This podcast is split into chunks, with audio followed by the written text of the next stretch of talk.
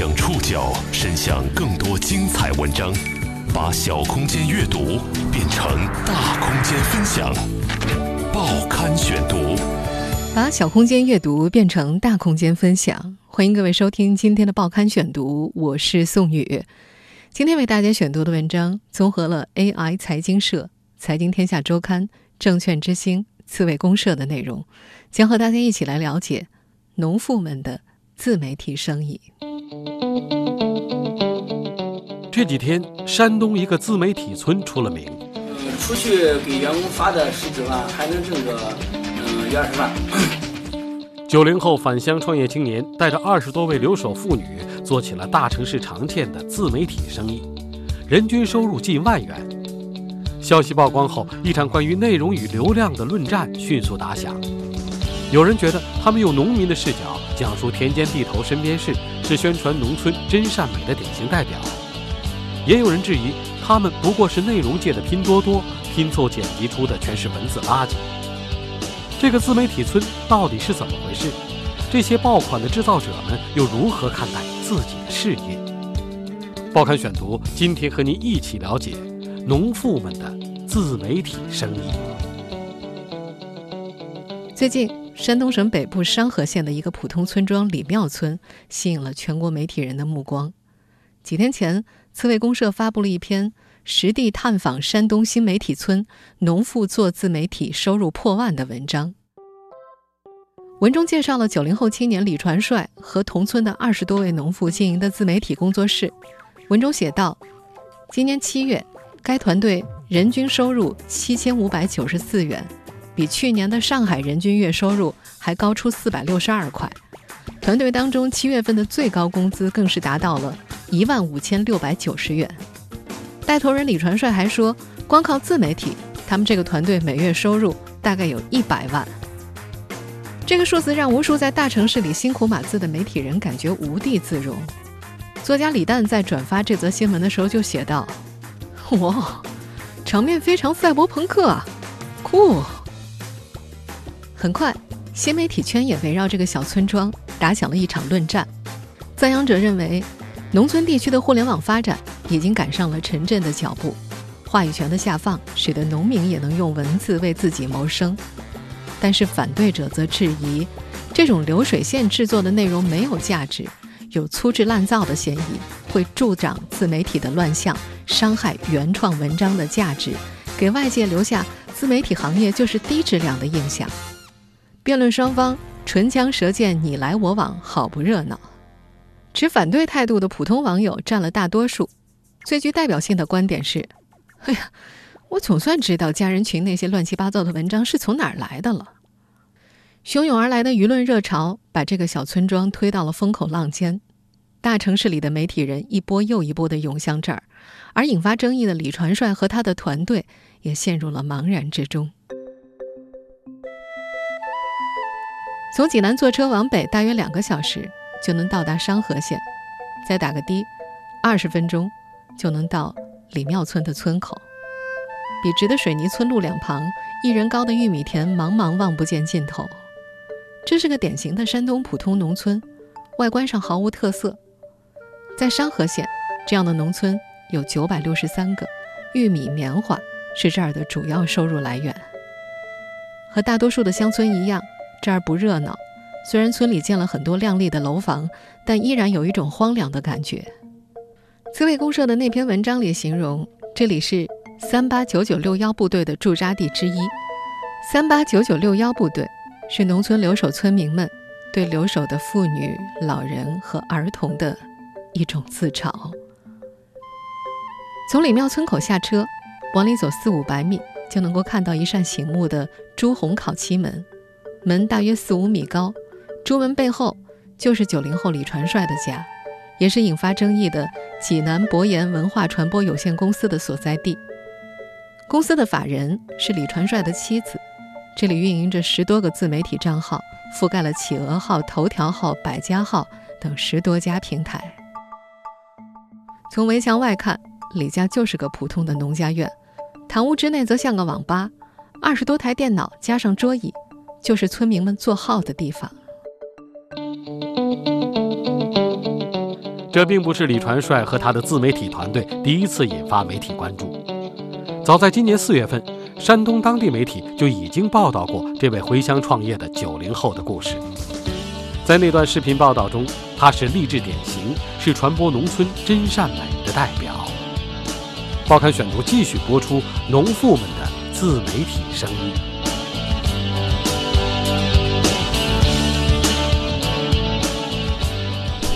在李庙村有两个普普通通的房间，这里啊是放着二十台电脑，猛一看这还以为这里是网吧呢。我们现在听到的这段录音就出自今年四月份山东当地媒体那则四分多钟的视频报道。在这条片子里，九零后李传帅。看起来意气风发的，其实啊，这里就是李传帅的自媒体团队，而现在坐在电脑前的就是团队里的成员，他们啊都是村里的家庭妇女。李传帅八岁的时候母亲就离世了，父亲受刺激之后离家出走，他自幼跟着爷爷奶奶一块长大。李传帅文化水平不高，初中就辍学了，他的朋友圈里经常可以看到很明显的错别字。在家务农三年之后。李传帅辗转长沙、青岛、天津，做过保安，做过鞋厂工人。再后来，他去了县城，专门学习电脑维修技术，由此搭上了这辆互联网的快车，并且在这条快车道上越跑越快。二零一五年，他开始尝试新媒体写作。在我们前面提到的那条片子里，他提到，二零一六年他就有了自己的第一个爆款，写了当时国外一个珍稀保护动物被那个运输的一个。一个故事，然后就达到了很一千一百万的阅读量。尝到甜头的他瞅准了这是个机会，于是就劝说老婆和自己一起回家发展农村自媒体，召集村里的留守村妇一起做起了新媒体。那时他对新媒体这门生意有很多自己的想法。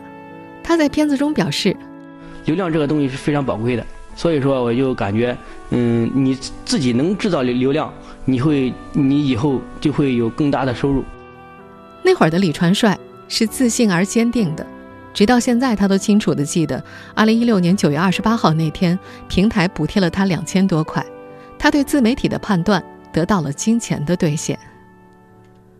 让他坚定创业的另外一个原因是电商，他觉得微商嘛，总是靠熟人赚钱，持续性不高，熟人渠道始终会乏力的，而自媒体是一个比熟人更加宽广的持续的推广渠道。他觉得自己可以发软文，也可以推荐商品。在下定决心之前，他在天津经营一家年收入四十万的电脑维修店。曾经开过淘宝店的他认为，开店和做自媒体有异曲同工之处，两者都是做渠道的，关键都在于流量。就这样，开宝马的李传帅回乡了，一方面能够照顾养大他的奶奶，另一方面，他说自己已经想好了要做什么。张红。是他在李庙村招的零一号员工，这位年轻的留守妇女是李传帅发小的妻子。那时张红刚生完二胎，现在呢，她已经是这家公司的主管，全权负责内容运营。在李家院子里工作的基本都是女性，已婚的媳妇儿居多，还有几个十八九岁甚至初中刚毕业的小姑娘。除了李庙村，邻村也有女孩骑着电动车来上班，在李庙村当地。青年们初中毕业之后，大多上技校去镇上工作，月收入两三千左右。李传帅管他们叫做姑娘或者小孩儿。经他培训的员工手下出过不少爆款，屋内的白板上还明示了这些姑娘七月份的工资。十六岁的苗苗在六月份拿了四千三百三十七块，七月份拿了六千七百九十块。收入最高的那位姑娘姓陆，六月拿了一万零一百二十一。七月拿了一万五千六百九十块。员工的收益大多数来自平台补贴。李传帅说，收入取决于后台的数据，主要是看业绩给他们发工资。在四月份接受山东当地媒体采访的时候，他们也提到了自己的收入。平均下来的话，七千、七千、七八千块钱，最多的时候是一万、一万一千多。就是平台给我的有有钱，然后他们就是这就是他们的业绩，他的业绩业绩越高。然后他的提成就越高。七月份，李传帅说自己发出了十三万的工资，他把照片分享在朋友圈里，姑娘们每个人手上拿着一叠厚厚的钞票，摆成扇形，遮挡住面庞。每月的二十五号、二十六号发工资，先发钱，然后带着大家下馆子去。在李传帅的工作室里，收入直接和点击率挂钩。农村姑娘们在这间看起来像网吧的普通民居内，只有一个主要工作：制造爆款。报刊选读继续播出农妇们的自媒体生意。在刺猬公社的那篇文章中写道：“现在李传帅的团队都是流水线工作了，每天好几个报文，他都麻木了。”制造爆款的姑娘们在上岗之前要经过三个月的培训。在接受一家媒体视频采访的时候，李传帅是这样说的：“嗯，他们来的时候有可能都不会操作电脑，有的时候打字都是用一指禅去打，还得教给他们怎么去嗯写文章。最开始的时候就让就他们去抄写网上的大 V 他们写的一些农农村的文章，慢慢的分析人家是怎么写的。”就得练习一到两个月之后，然后让他们自己尝试去写。抄写大 V 的文章，大 V 的标题是培训的重点。这里的姑娘们需要分析怎么写东西，她们学得很认真，每天早起先抄个三十分钟，在这个过程中需体会各种奥妙，抄完了很多本子。在我们前面提到的四月山东媒体的采访当中，工作室的主管张红说：“看人家写标题多好吧，那时候都写下来。”到时候自个写标题的时候吧，也能运一些，可能也能运用上去。在接受 AI 财经社采访的时候，李传帅也说：“要不然农村妇女怎么能做到这么高的阅读量啊？一直在抄写，抄了有一年了。”他语气笃定地表示：“我们的标题不比任何人差。”李传帅曾在朋友圈中晒出一张照片，图中都是工作室成员日常学习标题摘抄的学习素材。这些素材标题有：妻子回饭店拿东西，却发现丈夫抱着别人，看清那人的脸后瞬间炸了；还有新婚之夜，新娘却孕吐不止，新娘瞬间懵了，啥都没干，咋就有了呢？等等等等。一份贴在墙上的工作制度显示，在这间工作室，每个员工至少负责三个号的运营。一个月至少完成十五篇，否则罚款五百块。而新人需要每天动手抄写标题八条。除了在标题上下功夫，工作室的另外一个爆款是电视剧短视频。AI 财经社的记者去采访的时候，年轻的李杰正在剪辑一段短视频。他用鼠标熟练拖动进度条，看一部叫《刺青》的电视剧。他对这部电视剧不感兴趣，到了画面激烈的时候才睁大眼睛，用李传帅教授的软件剪辑做一分钟左右的短视频。姑娘们每天工作八个小时，没有固定的工作时间。一个短视频还在渲染，李杰已经开始看新的素材了。就这么往复下去，他已经工作了半年了，最多的时候一天剪了六十多条短视频。他抬眼就能够看到墙上的白板，七月工资八千三百一十块。比六月翻了一番。一个李氏短视频的最后一步是取个好名字。李杰给一段两个女人对打的片段想了一个好标题：“真千金与假千金为这个男人大打出手，太傻了。”等到傍晚，他会把一天的工作成果、七八条精心剪辑、取好标题的视频集中放在一起，轻击发布键，他一天的工作到此结束。这样的短视频曾是李传帅工作室的得意之作。他解释：“城市白领上班回家，根本没有时间精力看一个多小时电视剧啊。但是短视频只要几分钟就可以知道一整集在讲些什么。”在这次引发风波之前，他完全没有意识到，这样的短视频可能涉及版权问题。在姑娘们做好的文章发布之前，会先被放到。一个李传帅自己研发的原创文章检测系统里，如果在系统里没有发现内容重复，没有违反平台和政府的规定，就会进入他们公司的自媒体账号的后台，等待成为爆款。李传帅说，他研发这套系统原来是为了自查是否原创，是否有错别字，加大平台的审查通过率。再后来上门讨教的人多了，他就开始卖系统了。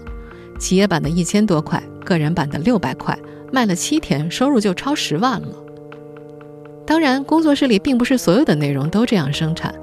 李传帅做起来之后，镇领导建议他给当地的扶贫工作做免费的宣传推广。他最近一次做宣传推广是给当地镇上的一家西瓜种植基地。他说自己在文章里嵌入了购买链接，很快就有订单了，还卖到了郑州呢。工作室的爆款文章当中也有涉及农村风貌的。在接受各家媒体采访的时候，他都提到了他的一位员工用一张图片和一首小诗拿到的二十三点八万阅读量的文章。这个是就是，嗯，我们员工家里边有个小孩，然后他的外公给他写了一首诗。那篇文章的标题是“家里喜得千金，外公不远千里来祝贺，送的礼物让人佩服”。农村的真善美，农村的正能量，我都是。一一的往外往外发，现在就是农村的事啊，他们都喜欢。农妇们打造爆款文章，人均收入近万元的消息刷屏后，李传帅和他的工作室被争议声包围。但争议归争议，仰慕者、学习者也接踵而至。报刊选读继续播出农妇们的自媒体生意。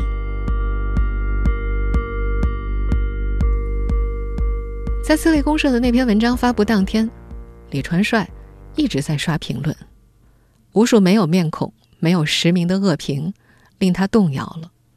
他说了两个字：“扎心。”他还说有人加他微信，招呼也不打一声就开始恶骂。文章发布的当天，李传帅接连发了五条朋友圈，他想不通自己做错了什么。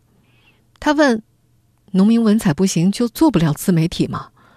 山东自媒体村为什么变成了一个农村新一个洗稿基地？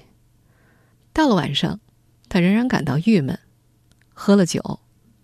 他把员工手抄的报道标题、员工的签到表拍下来发到自己的朋友圈里。在他看来，尽管农村人文化有限，但勤能补拙嘛。刷屏文章带来的不只是争议，还有慕名来学习自媒体的普通人。其实，在引发争议之前，李传帅就已经办过三期线下培训班了，一人六千八。接受采访的时候，他说：“嗯，那也是迫不得已，有些人远道而来想讨门道，他不能把人家拒之门外。”八月二十七号，看到报道的刘老板连夜从北京赶到了商河县。二十八号一早，他就等候在李传帅的家门口了。刘老板干了十多年金融，干过担保公司。这些年，身边不少兄弟做起了 P to P，暴雷的暴雷，蹲监狱的蹲监狱。他庆幸自己一直没有碰 P to P，手下还养着好几十号员工呢。碰上区块链形势好，他想来看看李传帅是怎么做自媒体的，有意搞好自家生意的宣传。不过，在李家待了一整天，刘老板也没能和李传帅好好的说上一句话。这天，李传帅连饭都没顾上吃，迎来送往，接送领导。带着参观员工工作，省台也派来记者采访，什么时候开始做自媒体？什么时候有了转机？盈利模式又是什么？给村里带来什么样的效益？问题反反复复的，他总是来者不拒，不管对面是谁，只要坐下来，总能聊上几句。刘老板小声说他太憨厚，他安慰你干的都是好事，一不抢二不偷。比那些拿了几千万跑路的 P to P 公司好多了。八月的山东酷暑难耐，下午三点多，齐乾坤拄着双拐，匆匆进了李家院子，还没来得及擦掉脑门上的汗，正好迎面碰上了李传帅。他一眼认出来，立马放下双拐，勉力站稳，紧握住李传帅的双手：“我是助残中心的，之前见过，要来跟你学习学习模式。”齐乾坤来的不巧。李传帅这天的下一个日程是接待领导，他得去屋里补会儿觉。齐乾坤不在意，就在院子里候着。他在济南做助残工作十多年了，电商火起来之后，他曾培训了三百多位肢体残疾的人士做客服、后勤。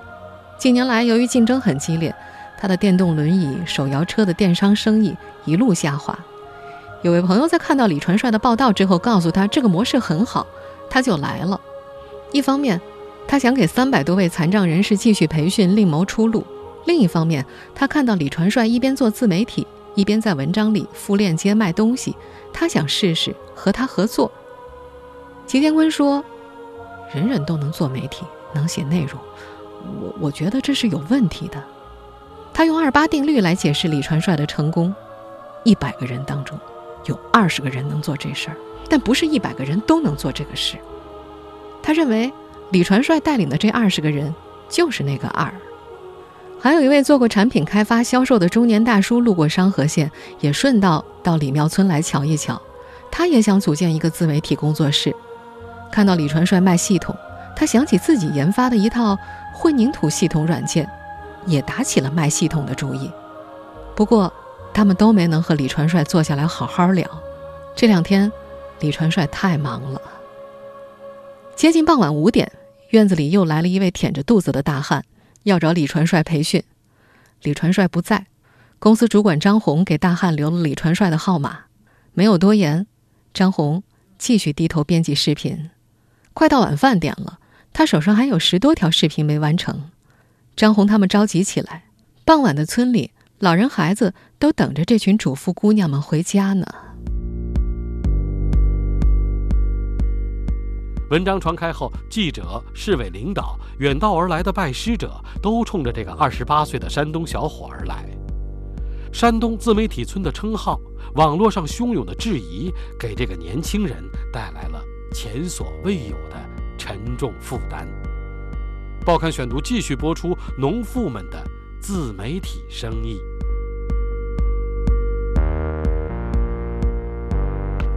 二十八号一早。面对省城来的济南市领导，李传帅忍不住发问：“我到底做错了什么？”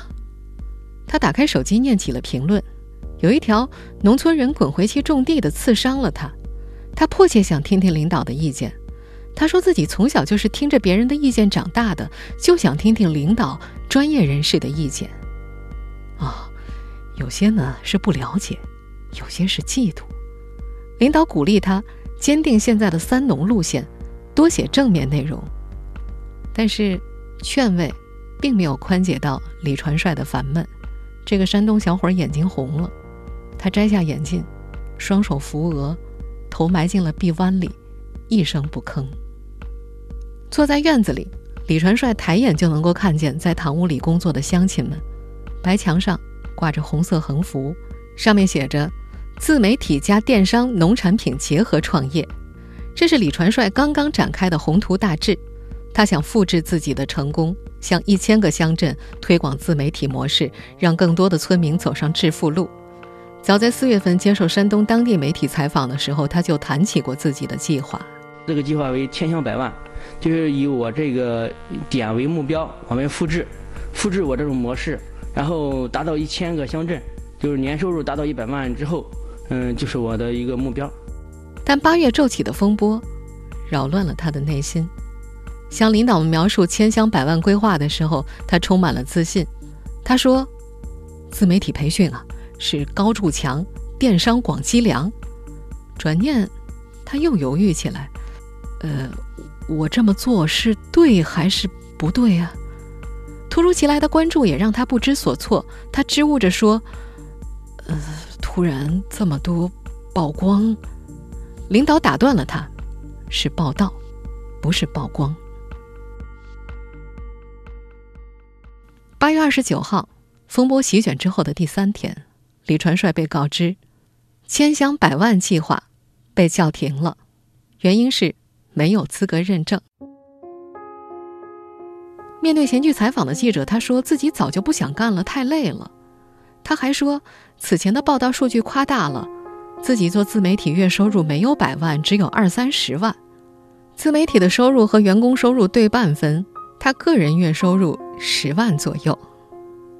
他还表示，自己没想到是这个结局。姑娘们平日里都连说带笑的，这几天大家都不说话了。有几个十八九岁的小女孩承受不住压力，觉得自卑，离开了。李家院子里的电瓶车，也从十几辆变成了八辆。越来越少。风波席卷的第三天，他索性给员工放假了。接连几天接待各方来客之后，他感到精疲力竭。他决定暂时关闭李庙村那扇高大的朱红烤漆门，出去旅行，躲过这一阵儿。过路人马的到访，让曾经自信满满的他陷入了怀疑。李传帅把朋友圈设为仅三天可见。那些已经流传到网络上的照片和小视频，也在他的朋友圈里消失了。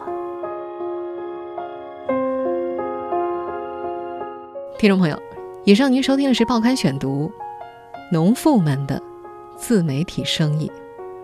我是宋宇，感谢各位的收听。